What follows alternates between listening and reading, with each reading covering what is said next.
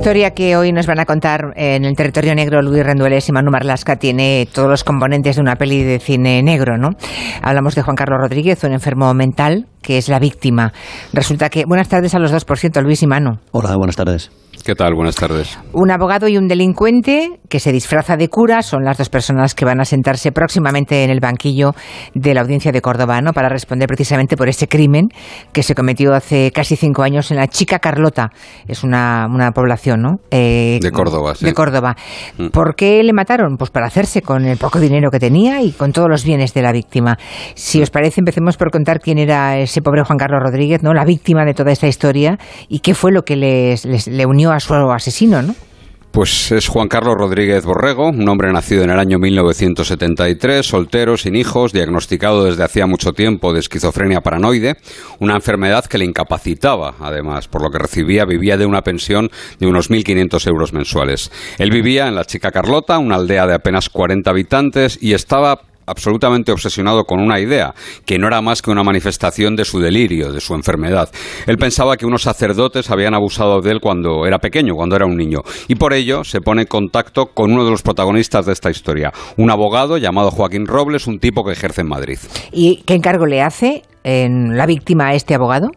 Juan Carlos le pide que prepare una denuncia, que quiere poner una denuncia contra los supuestos responsables de esos abusos sexuales cuando era crío.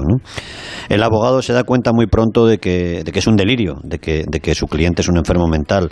Pero aún así, según la Guardia Civil y la Fiscalía, inventa, crea un plan para sacarle dinero a ese cliente, a ese enfermo. Entre marzo y junio de 2017 le, le manda algo más de 9.000 euros Juan Carlos le manda algo más de 9.000 euros en concepto de provisión de fondos. Y para pagar a un personaje importante en esta historia, a un supuesto investigador, casi un detective, alguien que supuestamente va a ser contratado por este abogado para averiguar toda la verdad de aquellos abusos sexuales sufridos según la mente de Juan Carlos durante su infancia. Y deduzco de lo que decís que la Guardia Civil eh, llegó a la conclusión de que era un invento suyo, ¿no? Era un delirio, que nunca había sido víctima. Sí, absolutamente. bueno, em, ¿y ese investigador eh, existe? el que contrata el abogado ¿Se llega a encargar de ese trabajo en realidad? Existe, existe, sí. Ese, ese, investigador es la figura clave de toda esta historia. Es un delincuente con antecedentes por robo con violencia e intimidación que se llama Pedro Gómez González, que se presentó a Juan Carlos realmente con la identidad de Felipe Jiménez y además se presentó ataviado completamente vestido de sacerdote y enarbolando diciendo que lo que era él era un abogado del arzobispado de Madrid y que le iba a ayudar en su, en su denuncia. El falso cura visita a Juan Carlos en su casa de la chica Carlota en el mes de julio del año 2017. Posteriormente, durante el mes de agosto, Juan Carlos y Pedro, el que él creía que se llamaba Felipe, mantienen comunicaciones mediante el correo electrónico y teléfono móvil. Y en paralelo, Pedro, el delincuente, y el abogado que había hecho de intermediario se cruzan por esas fechas más de 400 SMS. Bueno, entiendo entonces que este cura, que es un delincuente, un falso cura, por tanto, intenta mantener la ficción, engañar a, a Juan Carlos para que siga pagando, ¿no? Y siga creyendo que es cura y que están investigando. Claro, que siga creyendo que están haciendo algo y sacarle el dinero. Pero hay algo que pasa porque según la acusación particular que ejerce la hermana de la víctima, la hermana de Juan Carlos, este debió mosquearse por algo y decidió llamar a otro abogado. Y esto va a precipitar los acontecimientos. El 3 de septiembre de aquel año, de 2017, el falso cura vuelve al pueblo, vuelve a la chica Carlota, según ha podido acreditar la Guardia Civil, y por esas mismas fechas se ve por última vez vivo a Juan Carlos. Coincide eso. O sea, coincidiendo con la visita de ese falso cura, eh, antiguo delincuente, Juan Carlos desaparece y claro, supongo que alguien empieza a echarle de menos. Pasan casi dos meses sin que nadie repare en la desaparición. Dos meses, sí. Porque la verdad es que Juan Carlos vivía bastante aislado, aislado hasta de su propia familia. Pero el 24 de octubre de 2017, uno de sus hermanos va a la casa de Juan Carlos porque había visto unos extraños movimientos en la cuenta de su hermano, él estaba autorizado, y que su hermano prácticamente no gastaba dinero y ve que ha salido mucho dinero de ahí. Sin embargo, desde el 5 de septiembre de 2017, de su cuenta se habían extraído diariamente mil euros euros, el máximo que permite la tarjeta. Y el 18 de septiembre, al terminarse esos fondos en apenas 13 días, le habían ingresado 30.000 euros mm, gracias a un préstamo personal que habría solicitado por internet su hermano. Así que él, el hermano preocupado, se presenta en el pueblo, en la chica, en la chica Carlota, para averiguar qué pasaba, para pedirle explicaciones a su hermano, llama a la puerta, nadie abre, fuerzan la cerradura y no se encuentra allí absolutamente a nadie. Pero la Guardia Civil a partir de ese momento supongo que empieza una investigación para buscar a este hombre, ¿no? Claro, porque es un hombre especialmente frágil, un enfermo, ¿no? especialmente vulnerable. Y esos movimientos de dinero y la desaparición lo convierten en un caso de alto riesgo. ¿no? Lo primero que hacen la Guardia Civil es seguir el rastro del dinero. El día 5 de septiembre de 2017 empiezan movimientos en las cuentas. Dos reintegros, Manu te decía un total de 1.000 euros, dos reintegros de 500 euros cada uno. A las 7 y 20 y a las 7 y 21 de la mañana, con prisa, en un cajero BBVA de las afueras de Córdoba capital. Al día siguiente, otra vez la misma tarjeta, otra vez el límite de dinero, otros mil euros, esta vez en otra provincia, en Ciudad Real, en la localidad de La Solana. Y poco después, una compra por un valor de 107,92 euros en una ferretería que está cerca de Valdepeñas, a 26 kilómetros de Valdepeñas. Desde luego, eh, el, criminal o el presunto criminal muy listo no era tampoco, ¿eh? porque menudo rastro. ¿Y qué compró en esa ferretería con la tarjeta de Juan Carlos? Una carretilla, un pico de grandes dimensiones, unos guantes de piel de vacuno de color blanco, una madeja de cuerda de nylon y los dependientes describieron al comprador como un tipo de complexión bastante fuerte de entre 40 y 50 años y, ojo, vestido de sacerdote. De sacerdote también fue a la ferretería, madre mía. Bueno, todos esos útiles, esos objetos de ferretería, seguramente dieron que pensar a la Guardia Civil, tiraría de ese hilo. Sí, se registra minuciosamente en la casa de Juan Carlos buscando cualquier pista que permita dar con él. Y como prueba de que no parecía que aquello fuera una desaparición voluntaria, los agentes van comprobando que en la casa sí quedan, sí están ahí, las maletas de Juan Carlos y sobre todo las gafas que él necesitaba para leer y para trabajar en su ordenador. También estaban la carretilla y el pico que se habían comprado en Valdepeñas. Faltaba la almohada que él usaba siempre para dormir.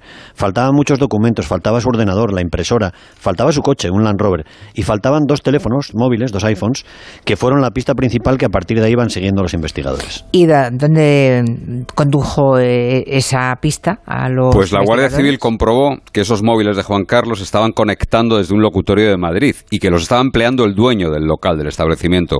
Cuando se presentaron allí, el dueño les dijo que el iPhone 7 se lo había llevado un cliente para reparar la pantalla, porque cuando le dijo que le iba a costar 90 euros, le dijo que no, que se quedase el móvil y además le regaló el iPhone 5. Los agentes le enseñaron varias imágenes de los cajeros automáticos en los que un tipo vestido de cura sacaba dinero con la tarjeta de Juan Carlos y el dueño del locutorio dijo que efectivamente, que era el mismo tipo que le había regalado los teléfonos. Y, eso sí, algo muy importante, le dio a los investigadores el número de teléfono que llevaba ese señor. Vaya, y ese número correspondía al falso sacerdote, al delincuente, claro. Sí, sí, sí. Pedro Gómez González, un tipo con un largo historial delictivo, 12 antecedentes en distintas provincias de España. El periódico El Mundo contó eh, que entre sus delitos figuraba el robo en la Basílica de San Lorenzo de la Escorial de dos pequeñas astillas de la Cruz de Cristo que el Papa Juan XXIII regaló en 1960 a ese templo. ¿no? Pedro sabía que todos los 14 de septiembre de cada año esa pieza se, exhibía durante la misa, porque Pedro, y esta es una parte de la historia muy curiosa, fue novicio siete años en ese peculiar eh, abadía del Valle de los Caídos. Digo peculiar porque es un poco roza lo siniestro. Alguna vez hemos estado allí. El 14 de septiembre de 2009 entró en el templo, se camufló entre los fieles y salió con la reliquia robada. Y al día siguiente quizá por otro impulso, entró en una sucursal de Unicaja armado con una pistola y se llevó 55.000 euros de la caja fuerte. Lo detuvieron 24 horas después, devolvió el botín, devolvió la reliquia religiosa y fue condenado a dos años de cárcel. Además es un pionero porque fue condenado a tres años y seis meses de cárcel por un robo con sumisión química. ¿eh? El 11 de mayo del año 2013 conoció a un chico en una calle de Madrid. Este, que pensó que había ligado, lo invitó a su domicilio.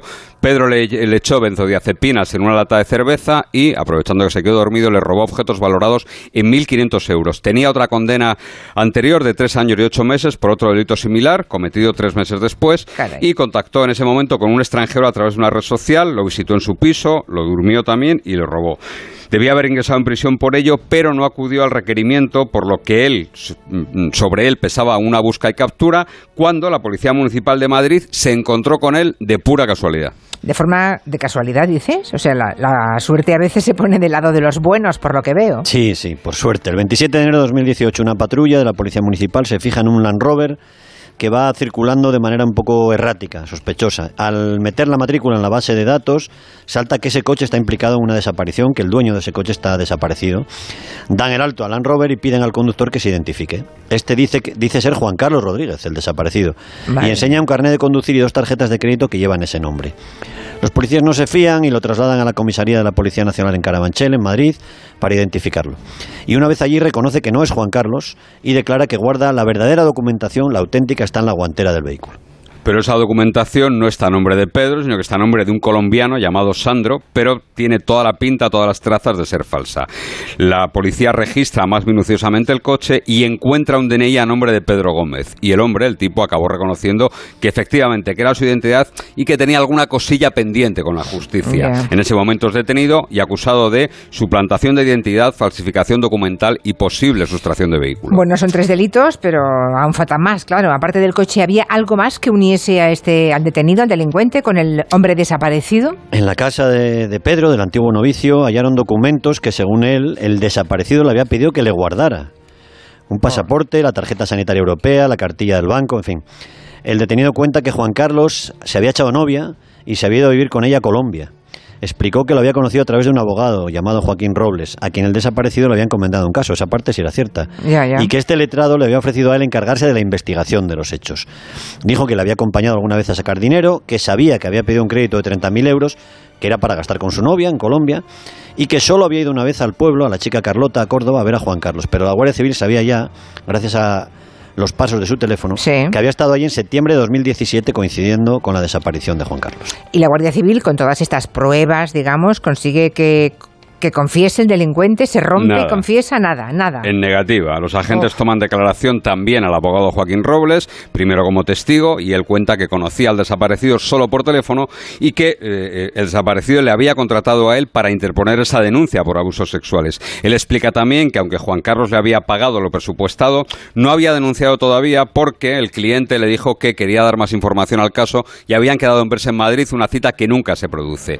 Joaquín además habría intentado posteriormente ponerse en contacto con el desaparecido, pero dijo que ya no le cogió el teléfono. Y también dijo que conocía al detenido, a Pedro, al que había defendido en varias causas, en varios robos, ¿no?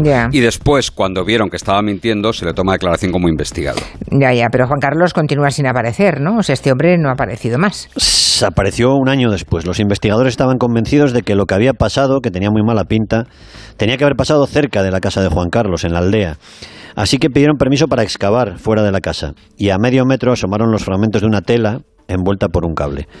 Allí estaba el cuerpo de Juan Carlos, que había sido asfixiado o estrangulado 11 meses antes, y cuerpo envuelto en tres colchas. Cada una de las colchas estaba atada con cables, con cuerdas, y la cabeza de esta, de esta persona, de esta víctima, estaba envuelta en una almohada, la almohada que faltaba en su cama. Bueno, pues ahora, varios años después, llega ese juicio contra estas dos personas, ¿no? El abogado y el delincuente. Bueno, ambos delincuentes o presuntos delincuentes, de luego, van a sentarse en el banquillo de la audiencia de Córdoba, ¿no? El 6 de junio comenzará el juicio. Fiscal y acusación particular piden para Pedro, el autor del crimen, prisión permanente revisable por la vulnerabilidad de la víctima, recordemos un enfermo, pero sin embargo difieren con respecto al papel del abogado de Joaquín Robles. Para la Fiscalía merece solo cinco años de cárcel por estafa, mientras que la acusación particular le considera coautor, cooperador necesario y pide para él también eh, la prisión permanente revisable. Esperemos que en cualquier caso, que sea cinco años más tarde, se haga justicia ¿no? con este pobre hombre, con Juan Carlos, este enfermo al que mataron solo para hacerse con sus pocos bienes, nada más. Sí, para exprimirle, ¿no? Eh, la investigación recogió que se apropiaron, hicieron 43 operaciones bancarias para quedarse con 39.330 euros de la cuenta de esta, de esta persona, además de ese préstamo que pidieron a su nombre de otros 30.000 euros.